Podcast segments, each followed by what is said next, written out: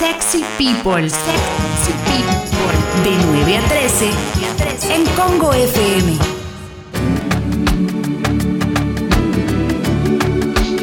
Hola Leo. Ah, bueno, veo que seguimos con esto, ¿no? No, no, mañana ya vuelve la renga, mañana ya vuelve la renga. Las Yo me olvidé. Las denuncias al app de Congo, ¿no? Leo, el Leo. cautiverio, liberen a Leo. Estás tocando los huevos, Leo. Sí, la verdad que sí, me, me duele, pero bueno, ¿qué podés esperar? Eh? Aparte de Sucho, que es, no sé, una patada, básicamente nada. Alguien que, Leo, Leo, alguien que te los toque igual no estaba mal con tanto encierro. No, lo necesito más que nunca, ¿no? Perdón, no, volvemos, eh, exactamente, volvemos, Volvemos a la información, por supuesto. Sí, sí, no. Es que me No quedé sé con... si ahora- Sucho es la persona indicada, ¿no? Y aparte me quedé con una imagen, ¿no? Que es muy repetida cuando estamos a- en el estudio, ¿eh? con una imagen que, que, bueno, que tiene que ver con algo similar a esto. Bien, eh, sí, me quedé pensando en eso. Bueno, vamos a hablar de lo. El, el título eh, deportivo más importante, por lo menos del día, y creo que va a ser de, la semana y del mes, eh, es que los Juegos Olímpicos de Tokio tienen fecha de inicio. Esto se dio a conocer hace minutos que el 23 de julio de 2021, un año exactamente después de la fecha que estaba eh, prevista de forma inicial, se van a terminar jugando en Tokio los Juegos Olímpicos hasta el 8 de agosto. Esto tiene que ver con la decisión que tomó el Comité Olímpico Internacional a cargo de Thomas Bach y la verdad es que eh, esto fue consensuado después de que, recordemos, el COI no quería posponerlos hasta que se reunieron con los principales mandatarios de Japón y todo, y se dieron cuenta que la pandemia era un poquitito más eh, grande, o su nombre lo decía tal cual, de lo que ellos creían que podía ser un juego olímpico.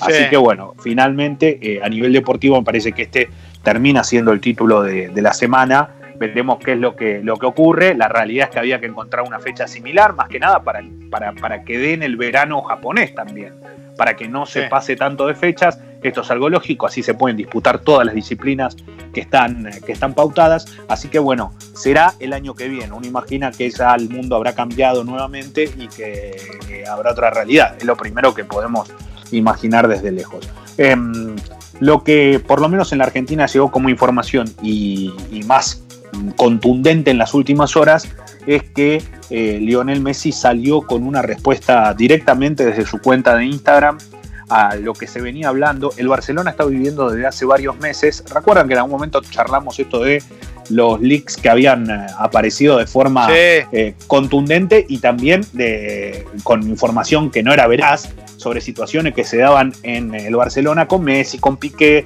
que terminaron siendo contratados supuestamente por parte de la dirigencia actual del Barcelona para caerle a ellos. Bueno, Sí, todo esto sí. quedó medio en la nebulosa.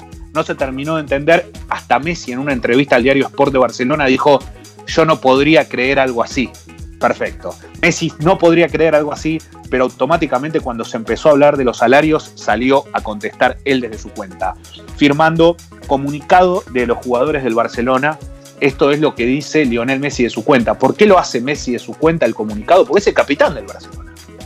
Sí. Aparte, ser capitán es el referente más grande de la historia del Barcelona, así que lo podría hacer tranquilamente. Lo voy a leer, tampoco es tan largo. Dice, mucho se ha escrito y se ha dicho sobre el primer equipo del fútbol Barcelona en lo que se refiere a los sueldos de los jugadores durante este periodo de estado de alarma.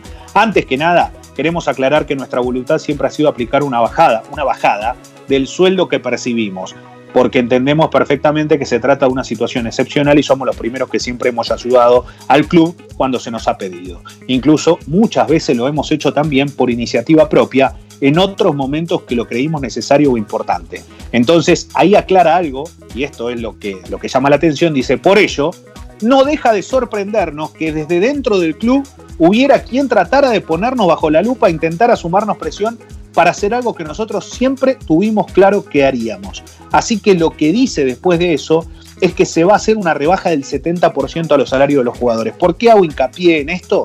Porque evidentemente Messi no solo que se va a hacer una rebaja de sueldo, sino que está hinchado las pelotas de Bartomeu y la dirigencia del Barcelona, ¿no?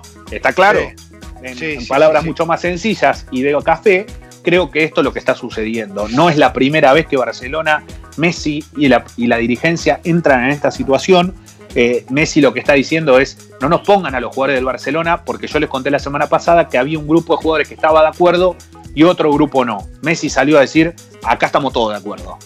Leo, te hago una pregunta con respecto al Barcelona y, y tiene más que ver con lo futbolístico. Sí. Eh, se habla todo el tiempo de la posibilidad de que Lautaro Martínez vaya al Barcelona y hasta Sí. suena Neymar también a veces, como acá, desde que se fue siempre suena. ¿Qué, qué, qué chances reales hay? Dos cosas. Eh, Neymar es un pedido exclusivo de Lionel Messi. Esto es así. Messi eh, está convencido que Neymar es el jugador que necesitan. Y por otro lado, Lautaro Martínez es un pedido de Messi que lo conoce de la selección y del Barcelona que ve en Lautaro Martínez la posibilidad de tener un goleador de joven edad y que es internacional para la selección argentina y que se lleva bien con su principal figura que es Lionel Messi. Lo que pasa que acá hay un tema. Para que llegue Lautaro Martínez, nosotros dimos una cifra, que la cifra es real, son 150 millones de euros. Como el Barcelona no va a poner 150 millones de euros por nadie, lo primero que quiere decir es, yo llego a ese dinero sacando jugadores de mi club para que vayan al Inter de Milán. El tema es que el Inter no quiere vender a Lautaro Martínez. O sea, lo que pasa es que acá hay una realidad que viven todos los clubes. Y esto pasa en Argentina, en China, en Europa, no importa dónde. Si el jugador se quiere ir, no lo podés retener. Si Sí. el jugador se quiere ir, no lo podés retener. Porque vos, Clemen, vos estás en un club. El día de mañana tenés ganas de irte independiente porque sos hincha de independiente. Y la verdad que yo, como presidente del club, digo, dale, Clemen, te voy a pagar tres veces más. No, pero yo me quiero ir. No, pero te voy a. Y no, bueno, está bien, me quedo acá, pero bancame la que venga. ¿Y qué haces? ¿Te bancás un tipo que tal vez no rinda más? No Claro. podés. Entonces, esa situación es la que está viviendo el Inter. No es que el Inter se lo quiere sacar de encima. El Inter tiene oro en polvo con Lautaro Martínez. La gente lo adora, lo ama, pero el tipo sabe muy claramente que es la posibilidad que tiene para ir a jugar con Lionel Messi al Barcelona y para hacerse de un contrato multimillonario, está claro, ¿no? Claro, sí, sí, clarísimo, clarísimo, Leo. Y se habla de, Eh, ojo que se habla, ojo que se habla de varios clubes, ¿eh? no solo de Barcelona. Pero ¿Quién la más? realidad es que, mira, hoy por hoy eh, lo, lo- lo más importante de Lautaro Martínez es el Barcelona y se habla de otros de, de otros equipos. Pero la realidad es que empieza a, a circular eh, el nombre de él en el Manchester City por el Kun Agüero y, y en otras instituciones. Ojo con esto, ¿eh? porque uno siempre habla de Barcelona, pero hay gente capaz que tiene más guita para poner. Sí, sí, sí, sí, sí. El City es uno de esos casos. Sí. Contame, es extra futbolístico ahora, Leo, pero, pero la noticia del fin de semana que tiene que ver con el fallecimiento de la novia de Centurión. Sí, eh, la novia de Centurión ayer por la mañana se accidentó en zona sur, eh, yendo para la casa de, los padres, en la zona de Lanús. eh, y la verdad es que llamó la atención principalmente por la información, lógicamente, el dolor que generaba, no solo para su familia, también para su pareja, en este caso Ricardo Centurión. La realidad es que eh, Melody Pisano eh, tenía antecedentes eh, cardíacos, había sido operada, tenía colocado unos stent y había tenido problemas desde que aproximadamente superó los 18 años de edad, tenía 25, a los 13 ya había tenido los primeros inconvenientes cardíacos y era una paciente en riesgo, lamentablemente, más allá de que hoy vivía de la mejor manera, que era feliz, que estaba disfrutando de su vida, eh, terminó accidentándose con el auto porque le agarró un paro cardiorrespiratorio mientras conducía eh, a las 7 de la mañana ayer y terminó falleciendo. Eh, obviamente que hay estupor, la noticia fue una noticia realmente pésima, más que nada por, por, ella, por su familia, por la gente que la quiere, pero bueno, daba cuenta de esta, de esta reacción, por lo que tengo entendido yo, Centurión estaba eh, en un lugar también cercano a él, más en la zona sur, no en Puerto Madero, donde tendrían que estar, eh, eh, donde estaban por lo menos domiciliados para tener el confinamiento o el aislamiento, pero hubo algún estado de shock y, y en las últimas horas él mismo se encargó de poner en redes sociales que la va a amar por siempre y eso. Leo, está habiendo mucho vivo en Instagram de, de deportistas, ¿no? Sí. Vi más que nada de futbolistas, pero, pero me imagino que debe haber también de, de otras disciplinas. Pero vi que mm, inclusive ex futbolistas, el otro día Pirlo y, y Canavaro, ayer Benzema. Sí, eh, a mí me, me- me parece interesante esto. La verdad, yo no veo casi ninguno, salvo algunos que me causan interés particular, eh, que tienen que ver más que nada con desarrollos. Me interesa mucho lo que viene a partir de ahora con desarrollos económicos, ¿no? Cómo se puede ir dando, cómo se puede ir cambiando o qué es lo que pueden ir haciendo tanto clubes como protagonistas para que sea viable lo que hacen.